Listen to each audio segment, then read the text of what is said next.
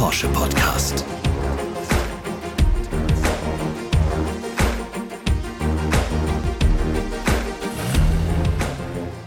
Herzlich willkommen zu einer neuen Folge von 911, dem Porsche Podcast.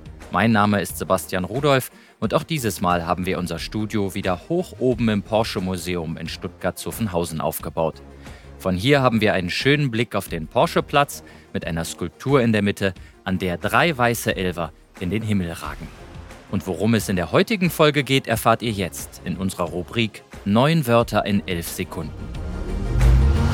Zusammenhalten, Perfekter Spielzug, großes Puzzle, bilanziell CO2-neutral, Herz und Seele, Innovation, Mut, was Neues anzufangen, Dinge voranzutreiben. Mannschaftssport. Ja, liebe Hörerinnen und Hörer, in dieser Episode begrüße ich einen besonderen Gast. Albrecht Reimold, Porsche Vorstandsmitglied für Produktion und Logistik. Wir sprechen über aktuelle Herausforderungen, erfolgreiches Teamwork und nachhaltiges Unternehmertum. Hallo Albrecht, schön, dass du da bist. Hallo Sebastian.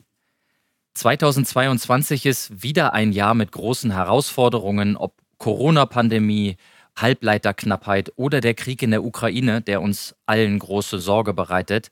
Jetzt ist so die erste Jahreshälfte vorbei. Wie groß sind deine Sorgenfalten oder wie fällt deine Halbzeitbilanz aus? Also zum einen muss man ja sagen, dass wir schon 2021 große Herausforderungen haben. Da sind wir schon gestellt worden mit Covid, mit Halbleiter. Und von daher kann ich jetzt sagen, im ersten Halbjahr 2022 kamen nochmal neue Dinge dazu. Dieser Ukraine-Krieg, der neben dem menschlichen Leid auch für uns Auswirkungen hatte und natürlich auch andere Themen bei Zulieferanten und so weiter. Und deshalb sage ich, man muss immer ein bisschen ins Gelingen verliebt sein und muss aus dieser ganzen Herausforderungsmaterie Serie auch das Beste machen. Und wir haben das gerade bei Porsche wieder über alle Geschäftsbereiche, in dem alle zusammenhalten, intensiv nach vorne gebracht, haben das Beste daraus gemacht. Und ich muss sagen, und man sieht es ja auch an den Ergebnissen im ersten Quartal oder jetzt arbeiten wir auf das Halbjahresergebnis hin, dass wir gar nicht so schlecht unterwegs sind. Und dementsprechend möchte ich da auch nochmal der Dank an alle Beteiligten weitergeben, dass dieses Teamwork, diese Porsche-Familie dann wirklich uns trotz aller Sorgen massiv nach vorne gebracht hat. Und das finde ich klasse. Da auch nochmal herzlichen Dank an alle beteiligten Mitarbeiter. Du sagst, man muss ins Gelingen verliebt sein. Ich sag mal, Probleme gibt es genug, Herausforderungen gibt es genug, aber ist das auch eine Einstellungssache, wie man an Probleme und Herausforderungen rangeht, um dann mit Ergebnissen rauszukommen? Ich denke, dass das äh, schon auch eine Einstellungsfrage ist und wir erleben das ja gerade auch in der Gesellschaft ganz oft. Viele erzählen dir zehn Minuten lang über die ganzen Sorgen, die haben. Sie erzählen aber nicht, dass sie heute auch schon ein positives Erlebnis hatten. Und ich bin immer so ein Typ, der immer sagt, sag mir, was du heute schon Schönes erlebt hast. Und wir sind dann haben gemeinsam die Kreativität, auch die Herausforderungen, die man hat, zu verarbeiten und wieder eine Lösung zu finden. Und das war auch eine der Erkenntnisse der letzten ein bis zwei Jahre. Es gab immer Ansätze, um wieder daraus auch eine Lösung zu generieren. Denken wir nur an das Thema Covid, wo wir am Anfang kein Homeoffice machen konnten, weil wir nicht die Anschlüsse hatten. Innerhalb weniger Wochen hat die IT es geschafft, für alle mehr als 20.000 Anschlüsse zu Hause zu machen. Und plötzlich haben wir trotzdem als Porsche funktioniert. Und das finde ich doch toll. Und das wollen wir gleich noch weiter vertiefen. Bevor wir das tun, wollen wir dich noch einmal etwas genauer vorstellen.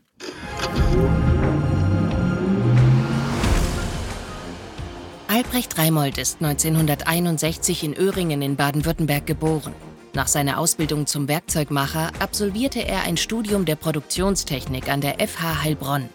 1987 stieg er als Trainee bei der Audi AG ein, durchlief im Laufe der Jahre verschiedene Führungspositionen innerhalb des Volkswagen-Konzerns und wurde 2009 Werkleiter bei Audi in Neckarsulm. 2012 wechselte Albrecht Reimold als Vorstandsvorsitzender und Vorstand Technik zur Volkswagen Slowakia AS in Bratislava. Seit Februar 2016 ist er Vorstand Produktion und Logistik bei Porsche und treibt die Umsetzung der Nachhaltigkeitsstrategie entscheidend mit voran. Wir sind auf dem richtigen Weg. Es braucht das Engagement eines jeden Einzelnen von uns und Überzeugungstäter, um langfristig etwas zu erreichen, sagt er.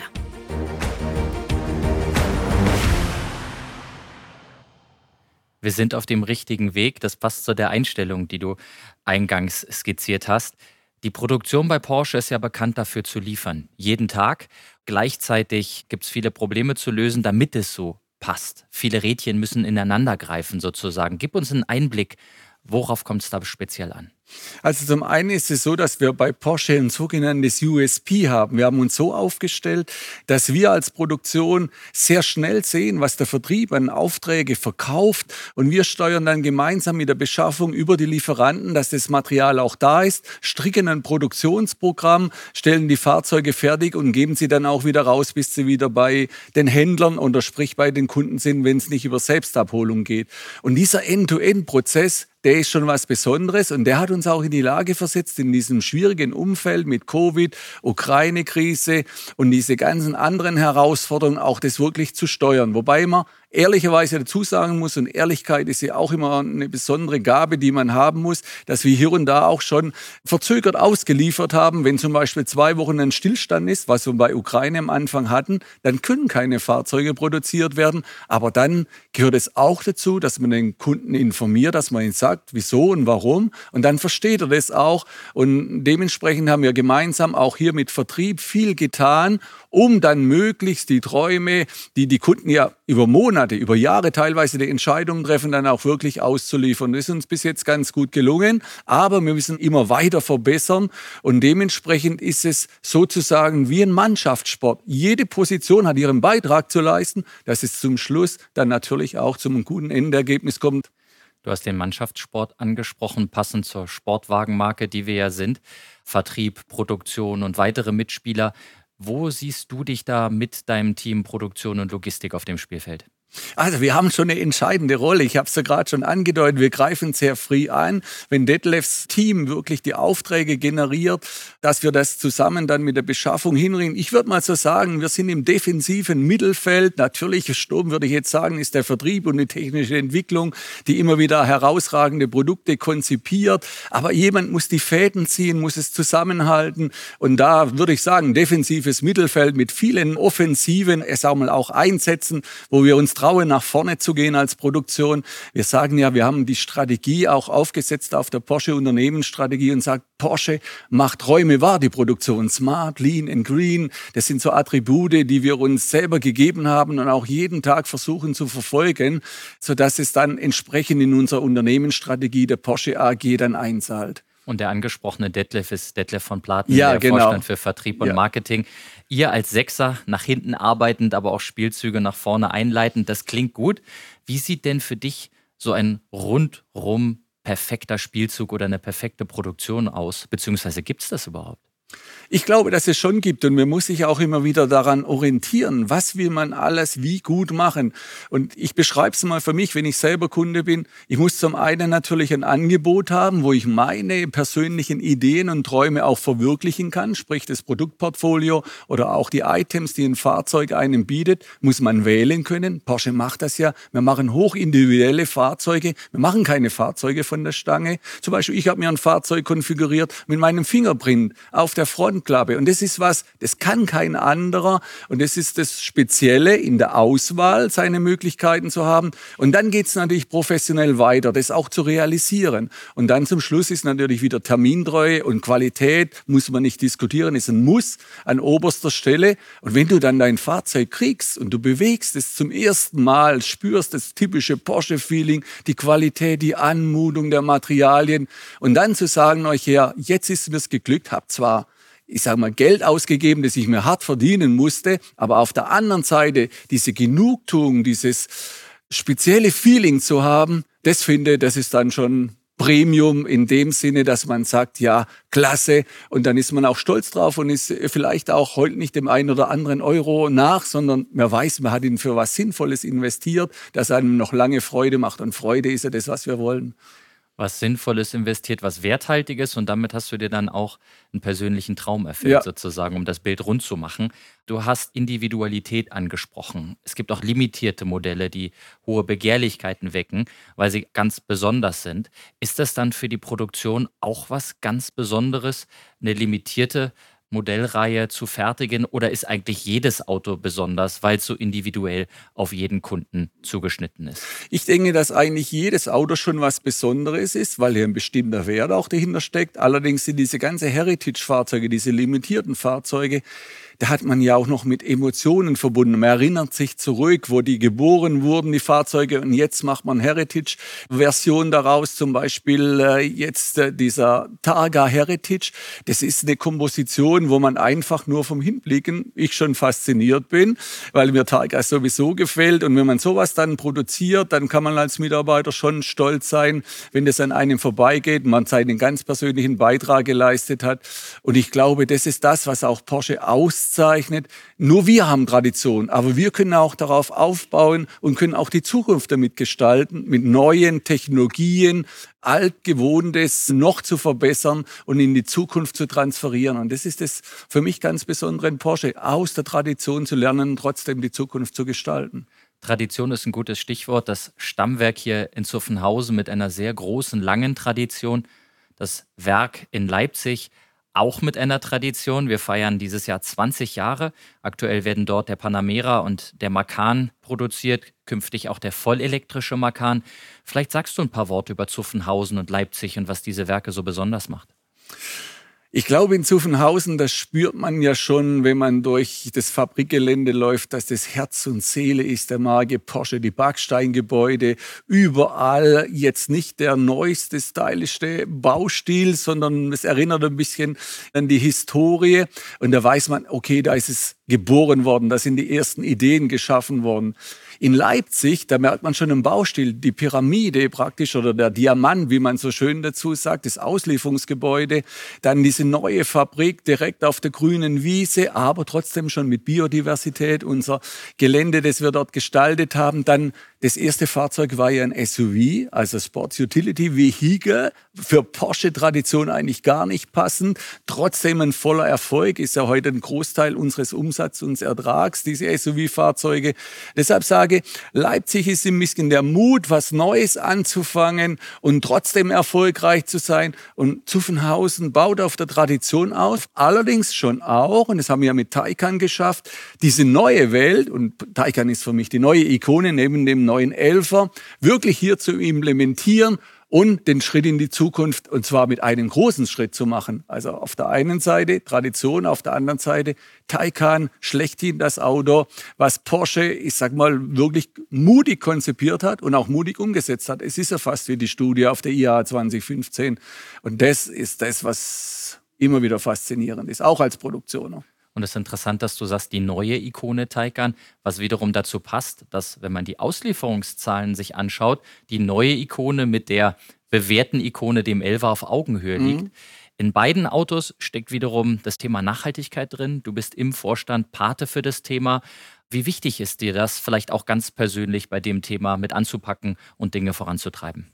Ich glaube, das kriegt man auch schon ein bisschen in die Wiege gelegt. Ich bin in einer Familie aufgewachsen, wo wir immer ein bisschen sparen mussten. Und wir haben alles, was wir uns gekauft haben, bevor das irgendwo weggeworfen wurde, ist dann nochmal überlegt worden, ob man es nicht nochmal nutzen kann. Und das auch zum Beispiel Licht ausschalten. Irgendwie äh, lächelt man heute öfters mal drüber. Aber meine Eltern haben mich so erzogen. Und dann weißt du auch, wenn du mal eine große Müllkübe in der Welt irgendwo gesehen hast, dass man das eigentlich nicht will. Und deshalb hatte auch schon Ferry Porsche, unser Unternehmensgründer, Gründer, glaube ich, in den 70er Jahren gesagt, die Materialien sind so einzusetzen, dass sie immer wieder lange Zeit im Produkt erhalten bleiben und nicht für den Recyclingplatz. Wobei das natürlich auch der Recycling-Loop ein wertvoller Loop ist, wenn es wiederverwendet werden kann.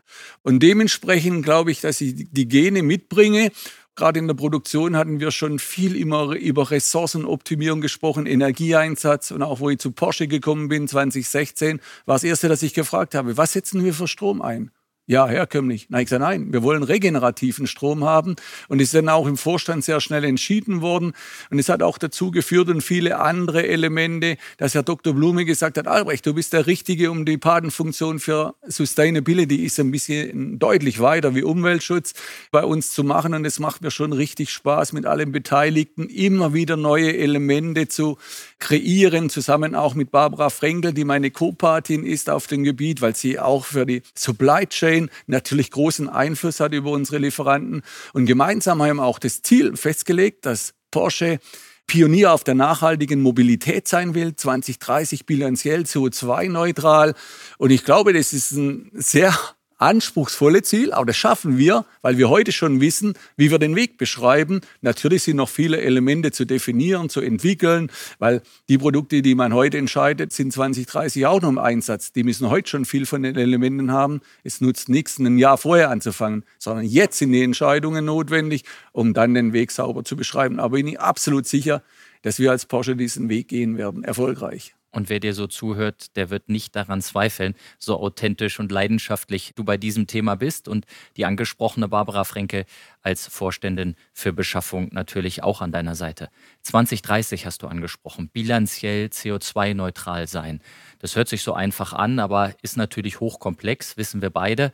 Wie groß ist der Kraftakt zu sagen, wir haben aktuell schon eine CO2-neutrale Fabrik in Zuffenhausen, in Leipzig, am mhm. Standort Weissach.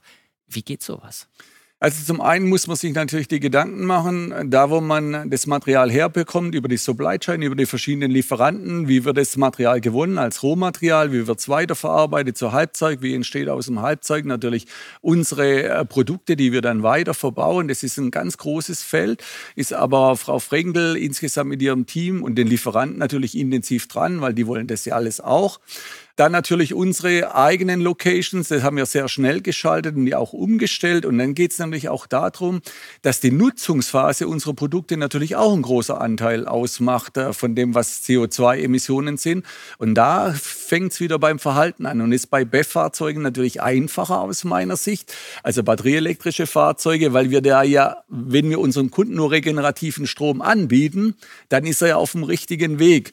Bei den Verbrennern ist es so, dass wir das Thema E-Fuels als Porsche vorantreiben und da auch die richtigen Schritte tun. Dann sind wir dort auch in der Nähe von BEF-Fahrzeugen, aber immer noch ein kleiner Rest. Dementsprechend finde ich, dass dieses Verhalten auch unserer Kunden, jeder kennt es, wenn man zum Beispiel mal eine Kurzstrecke fährt mit einem Verbrenner oder sonst was, dann gibt es halt Emissionen und man muss jede Fahrt überlegen. Und auf der anderen Seite natürlich auch die Voraussetzungen schaffen mit E-Fuels, machen wir das als Porsche, mit regenerativ alternativen Strom auch in der Nutzungsphase anbieten. Machen wir auch. Der Taycan Cross Turismo war ja der erste, der das auch unseren Kunden angeboten hat.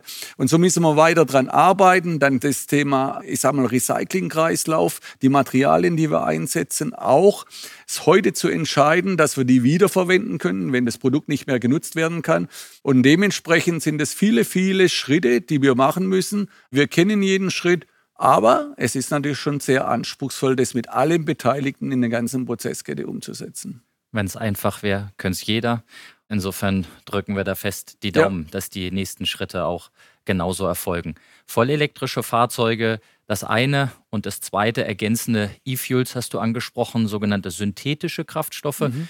die, wenn sie regenerativ gewonnen werden, mit regenerativer Energie, dann ein nahezu CO2-neutrales Fahren ermöglichen. Vielleicht lässt du unseren Hörerinnen und Hörern ein bisschen daran teilhaben, was die Ergänzung, die sinnvolle Ergänzung von E-Fuels auf sich hat.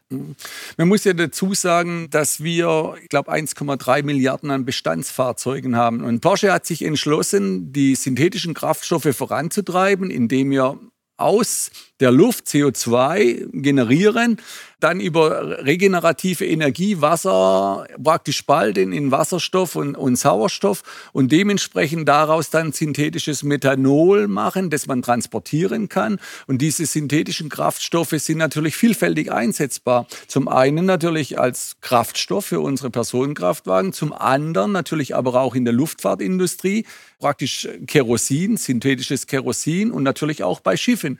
Und dementsprechend ist es ein ganz breites Feld und ich wage hier zu sagen, dass gerade in der Luftfahrtindustrie Elektroflieger in naher Zukunft nicht so schnell zum Einsatz kommen, weil einfach das Thema Gewicht der Batterie eine große Rolle spielt. Deshalb ist da der synthetische Kraftstoff natürlich was ganz Besonderes.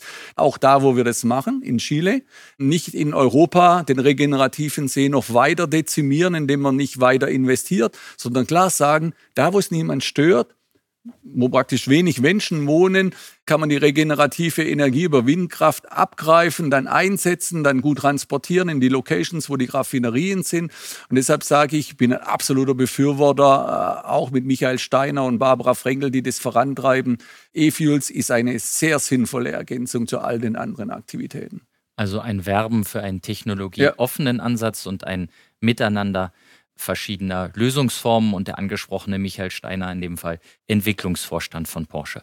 Wir sprechen gleich weiter über das Thema Nachhaltigkeit und bevor wir das tun, hören wir uns hierzu ein paar Fakten an.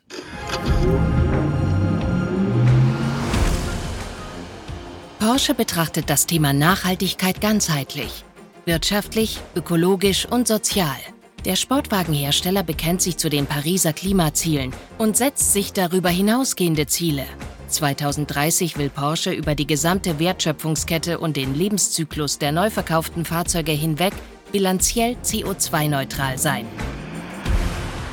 Im Geschäftsjahr 2021 hat Porsche mehr als 300.000 Fahrzeuge an Kunden ausgeliefert, ein Plus von 14 Prozent. Die Produktion aller Fahrzeuge an den Standorten Zuffenhausen und Leipzig erfolgte dabei erstmals vollständig CO2-neutral. Am Stammsitz Zuffenhausen wird bereits seit 2020 CO2-neutral gefertigt. Laut einer aktuellen Studie von Statista und Kapital gehört Porsche zu den Top 5 der klimabewussten Unternehmen Deutschlands. Für das Ranking wurden CO2-Emissionsdaten der wichtigsten Konzerne, Mittelständler und Familienunternehmen aus den vergangenen beiden Jahren ausgewertet.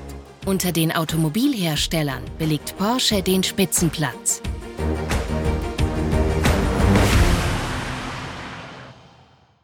Wenn man sich die Fakten so anhört, muss man sagen, das eine, die Anstrengungen, reflektiert sich in Ergebnissen, CO2-neutrale Produktion, und das wiederum reflektiert sich in manch Ergebnis oder auch Spitzenplatz. Aber wir beide wissen als Sportler, du darfst dich nie ausruhen. Und wenn wir aufs Jahr 22 nochmal zurückkommen, ist es sicherlich eine Vorlage zu sagen, es gibt noch viel zu tun, oder? Ja, ich glaube, dass wir noch ganz viele Herausforderungen haben. Zum einen gibt es natürlich immer Fahrzeugneuanläufe, über die ich jetzt noch nicht so viel reden kann, die wir vorbereiten müssen, aber ist ja unser wichtigstes Thema, dass wir die richtigen Produkte zum richtigen Zeitpunkt anbieten. Dann natürlich unser Produktionssystem oder allgemein die Unternehmensoptimierung im Sinne von, dass wir immer die Ertragskraft haben, dass wir die Zukunft auch finanzieren können. Auch da muss die Produktion ein wesentlicher Beitrag leisten, dass wir Investitionen in der Zukunft uns leisten können können. Und das Dritte ist natürlich, dass die Welt sich immer weiter dreht und dass die Digitalisierung, wir haben es ja auch in unserer Strategie drin, dass wir smart sein wollen, natürlich eine große Rolle spielt. Und da sind wir auch sehr eng mit dem Konzern zusammen über die digitale Produktionsplattform. Porsche hat schon immer bei der Smart Factory auch ganz viele Inputs gegeben und auch unsere Werke weiter vorangetrieben zusammen mit der IT. Und da ist es so, dass ja eigentlich nicht nur die Technologie genutzt werden muss, sondern du musst erstmal deine Prozesse optimieren. Es nutzt nichts, alles zu digitalisieren mit schlechten Prozessen, sondern das Wichtigste ist, die Prozesse zu optimieren, ein klares Verständnis zu haben, wo Schnittstellen sind und wie welche Abläufe, ich sag mal, effizient gemacht werden können. Das zweite ist dann die Datendurchgängigkeit zu haben. Und das dritte ist dann, Enabler-Technologien wie zum Beispiel ähm, AI, also praktisch künstliche Intelligenz einzusetzen, um dann bei der Analyse der Daten, die bei der Produktion entstehen, auch zu unterstützen, weil das menschliche Hirn ist einfach nicht mehr in der Lage, alles zu verarbeiten. Und das ist auch nochmal ein großer Vorstoß, den wir vor uns haben, aber auf gutem Weg sind, weil das zahlt ja dann auch wieder in die Effizienz ein. Und das, was du sagst, passt zu einem Zitat, was du früher mal in den Mund genommen hast. Es fehlt nicht an Geld, sondern an Mut. Wir müssen jetzt den Weg freimachen für Innovationen. Was braucht es dafür?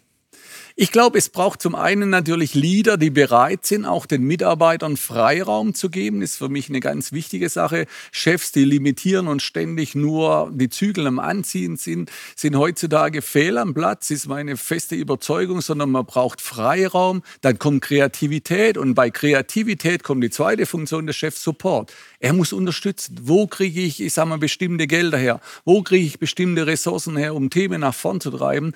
Und ich habe das große Glück in meiner Karriere gehabt. Ich habe schon so viele Innovationen durchleben können. Aluminiumkarosserie, dann zum Beispiel so ein Auto wie ein Taycan mit der Mannschaft in Betrieb zu nehmen und das wirklich termingerecht zum Start zu bringen. Das sind alles Themen, aber da brauchst du Chefs, die dir den Freiraum lassen, die auch Vertrauen haben, dass es klappt. Und das finde ich dann so klasse, dass man über Führungsverhalten Kaufverhalten Innovationen erzeugen kann. Und dann, was sehr schön ist, wir hatten jetzt auch, muss ein Beispiel nennen, wir müssen im Unterboden immer für Ablauflöcher so Tüllen eindrücken, so Gummitüllen. Und das haben wir jetzt ersetzt durch Pets. Also der macht einen Roboter die Pets hin und der Mitarbeiter ist nicht mehr gefordert. Wir haben genügend Arbeit für ihn, aber er muss diese unergonomischen Tätigkeiten nicht mehr machen. Und das ist eine Innovation, wo ich sage, klasse. Es ist effizienter, es ist deutlich ergonomischer und es ist natürlich auch wieder eine Anerkennung. Und von daher sage ich, ja, sowas ist eine richtige Innovation. Weil du den Taycan angesprochen hast, das war nicht nur eine Meisterleistung der Produktion, sondern auch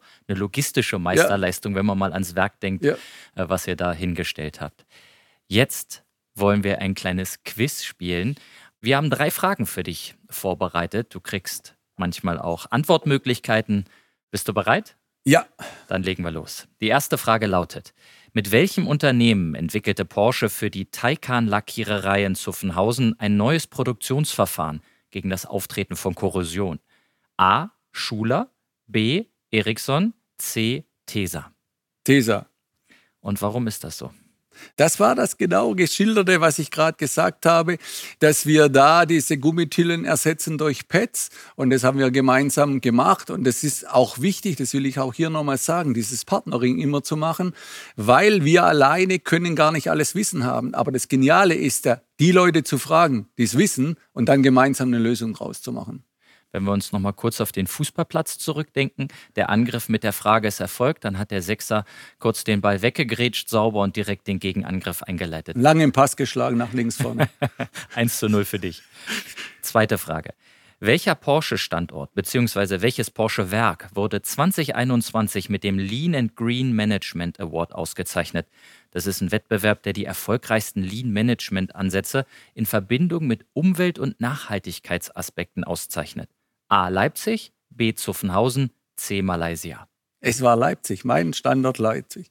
Weil zum einen natürlich die ganzen Lean-Gedanken dort wunderbar in den Köpfen der Mitarbeiter und der Führungsmannschaft sind. Zweitens hat man natürlich auch das Thema des Green intensiv verarbeitet, indem man Ressourcen einspart. Gleichzeitig hat Leipzig optimale strukturelle Voraussetzungen. Sie haben ein Biodiversitätsgelände, wo sie auch mit ihren Customers, die kommen und ihr Autos abholen, dann zum Beispiel rausgehen können, die Wildpferde anschauen. Und in Summe sind wir in Leipzig natürlich auch regenerativ. Wir haben uns auch zertifizieren lassen von der Deutschen Gesellschaft für nachhaltiges Bauen, alles was neu gebaut worden ist, und haben ein Platin Award bekommen. Und in Summe dieser vielfältigen Elemente, die wir einsetzen, noch lange nicht am Ziel. Ich sage immer, Nachhaltigkeit ist ein großes Puzzle, wo wir ständig neue Teilchen reinlegen, ist Leipzig unter den ganzen Teilnehmern ausgewählt worden als das beste Werk. Und hat ihnen der Chef schon mal vorgemacht an einem anderen Standort und da haben sie es aufgegriffen. Das finde ich auch klasse, wenn die Mannschaft sagt, nein, das wollen wir auch. Und dann haben sie es aufgegriffen und geschafft. Und das ist eine tolle Leistung und in dem Quiz steht es 2 zu 0. Ja. Ich habe jetzt nur noch die Chance auf einen Anschlusstreffer. Ich spiele dir jetzt einen Motorsound vor und du musst raten, um welches Porsche-Modell es sich handelt. Der Tipp, der hier noch draufsteht, den gebe ich dir nicht, weil du führst schon 2 zu 0, aber es ist ein sehr beliebtes Fahrzeug bei den Kunden.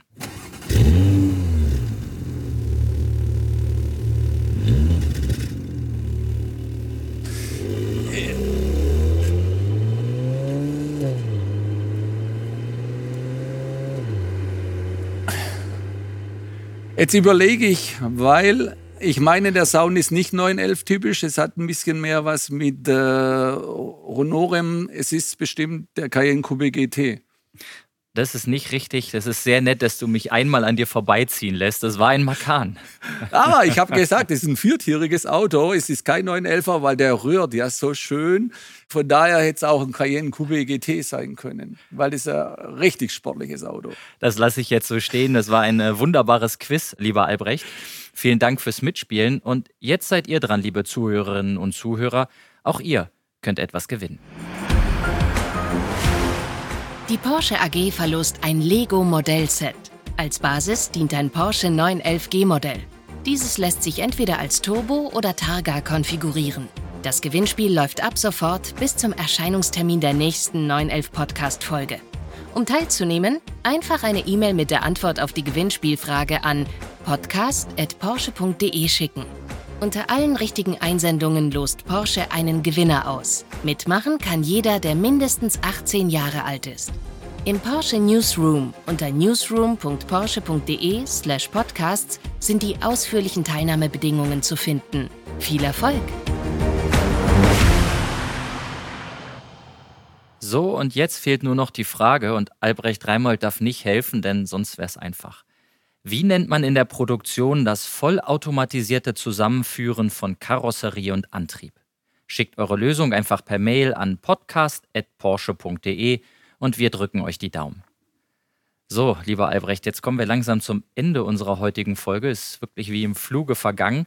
Eine Frage habe ich aber noch. Wenn wir mal in die Zukunft schauen, 2030 haben wir schon angesprochen. Wie wird deiner Ansicht nach die Mobilität im Jahr 2030 aussehen?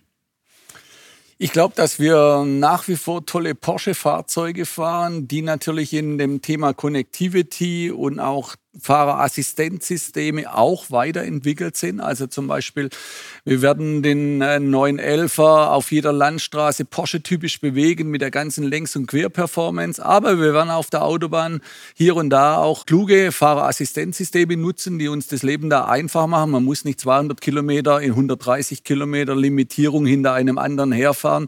Das kann man dann schon äh, anders auch gestalten. Und dann, wenn man wieder von der Autobahn runtergeht, wieder die schönen Kurven äh, und die langen Tangenten dann richtig von der Beschleunigung her erfühlen. Da glaube ich, dass wir deutlich weiter sind und auch was das Thema Konnektivität angeht, dass das Auto viel äh, Themen im Leben unterstützt. Also wenn ich mit meiner Frau unterwegs bin und wir haben vielleicht eine ruhige ein oder zwei Stunden, wo noch was ist, dann kann ich jemanden bitten, äh, der mir wie eine Art Concierge-Dienst, ich sag mal, sagt, da kannst du da und da hinfahren in der Region, wo du gerade bist und dann wird er das auch organisieren. Und das glaube ich, das wird immer wertvoller wertvoller werden, dass man den äh, Kunden, den Fahrer sozusagen assistiert, um ihnen solche Unannehmlichkeiten irgendwo zu telefonieren oder sonst was abnimmt. Also auf der einen Seite Fahrerassistenzsysteme, langweilige Fahrten minimieren, auf der anderen Seite Supportfunktion und das dritte trotzdem noch genießen, was ein Porsche immer ausgemacht hat. Also Mobilität als elementarer Bestandteil ja. des Lebens im positiven Sinne,